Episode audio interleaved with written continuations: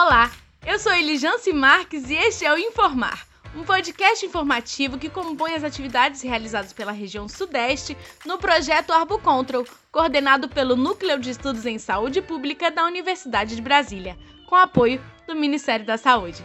Trabalhamos com os eixos da educação, informação e comunicação para pensar em um conjunto de intervenções que, de maneira planejada e integrada, sejam favoráveis à promoção da saúde e prevenção de riscos e outros agravos da Zika, dengue e chikungunya.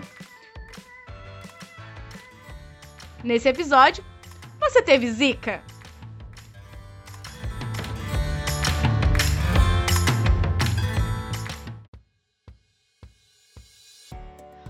Falamos nos episódios anteriores, a picada do mosquito Aedes aegypti pode causar a dengue e a chikungunya. Com a Zika não é diferente. Os registros de Zika em vários países ocorrem há cerca de 60 anos. O quadro inicial da infecção se apresenta de forma assintomática, que pode causar febre, dor nas articulações e conjuntivite.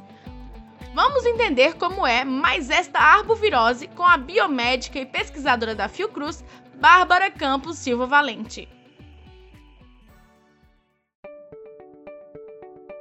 Na zika, os principais sintomas são febre baixa, dores nas articulações e músculos, ardor e inflamação nos olhos, presença de manchas avermelhadas pelo corpo com coceiras, náuseas e vômitos. As dores nas articulações são menos intensas do que na chikungunya. Pessoas com zika podem apresentar dormência nas extremidades, dificuldade para caminhar, alterações neurológicas e paralisia facial. No Brasil e em outros lugares, a zika é uma causa de uma série de distúrbios neurológicos, incluindo a síndrome de Guillain-Barré e anormalidades em fetos e recém-nascidos incluindo as malformações congênicas, em que se destaca a microcefalia.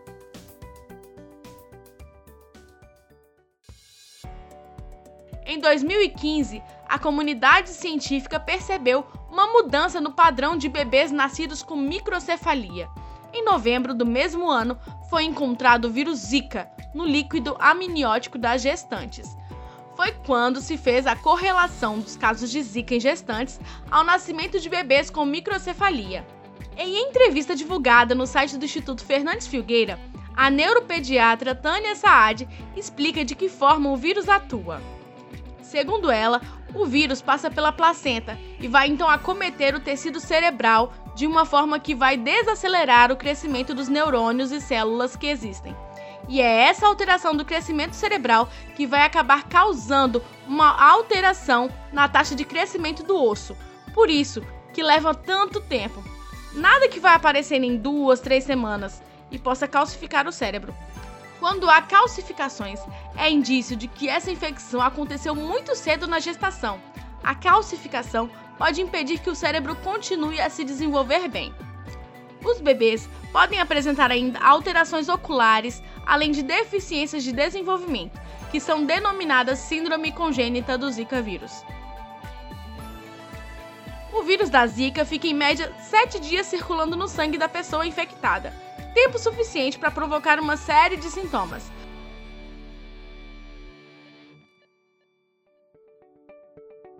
Vamos ouvir o relato de Cíntia Santiago. Ela nos conta o que sentiu quando teve Zika. Em 2016, eu tive Zika. Eu descobri numa viagem a Paraty. Então, eu não estava com nenhum sintoma. Até então, viajei e num dia depois de chegar a Paraty, eu acordei com o corpo todo cheio de pintinhas vermelhas, é, com um pouco de dor no corpo, a vista ardendo. Me dirigi até uma unidade pública de saúde onde o médico me diagnosticou com zika, pediu para mim colher sangue, arrumar minhas coisas e voltar para o Rio. E aí eu voltei depois para pegar o resultado e realmente por uma questão lá de plaquetas, enfim, uma avaliação dele, ele me passou a medicação, eu vim para o Rio e tive uma semana de sintomas bem fortes, né? Não senti coceira, porque eu comecei de imediato com uma medicação é, para prevenir a coceira, mas tive dores no corpo, dores articulares muito fortes. e prostração, né? Além de estar toda vermelha, encalombada. É, não me deixou nenhuma sequela, eu fiquei bem até então. Para saber se você está com Zika, basta fazer o exame de sangue para avaliar o RT-PCR. São raros os casos de morte pela doença. No entanto, é necessário cuidar-se. Mesmo que o vírus da Zika seja transmitido pelo mosquito infectado, existem outros modos de transmissão possíveis e que devemos estar atentos. São eles: transmissão sexual, transmissão por transfusão sanguínea, transmissão por transplante de órgãos ou tecidos, teoricamente, transmissão intrauterina de mãe para o feto, resultando em infecção congênita, transmissão de uma mãe infectada ao seu lactente através do leite materno. Antes de terminar esse episódio, vamos reforçar que a ação mais eficiente de combate às arboviroses é a prevenção. Cada um de nós tem importante papel na prevenção da proliferação do mosquito Aedes aegypti, através de cuidados diários e constante atenção nos períodos de chuva. O melhor é eliminar os criadouros. Converse com seus vizinhos. Não deixe água parada em recipientes descobertos, em pneus velhos, latas de lixo e nos pratinhos de plantas.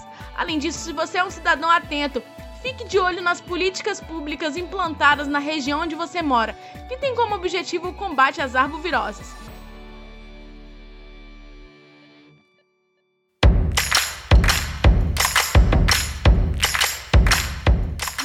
Próximo episódio será sobre chikungunya.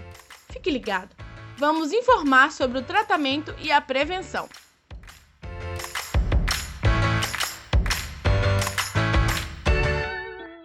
O podcast Informar é uma produção do projeto Arbocontrol da região Sudeste. Coordenação geral Mary Nádia Gerlin. Produção, roteiro e entrevistas Daniele Aquiles e Márcia Brasil. Revisão Ruilon Peixoto. Edição e narração, Elijance Marques. Esse podcast contou com a colaboração técnica da biomédica e pesquisadora da Fiocruz, Bárbara Campos Silva Valente.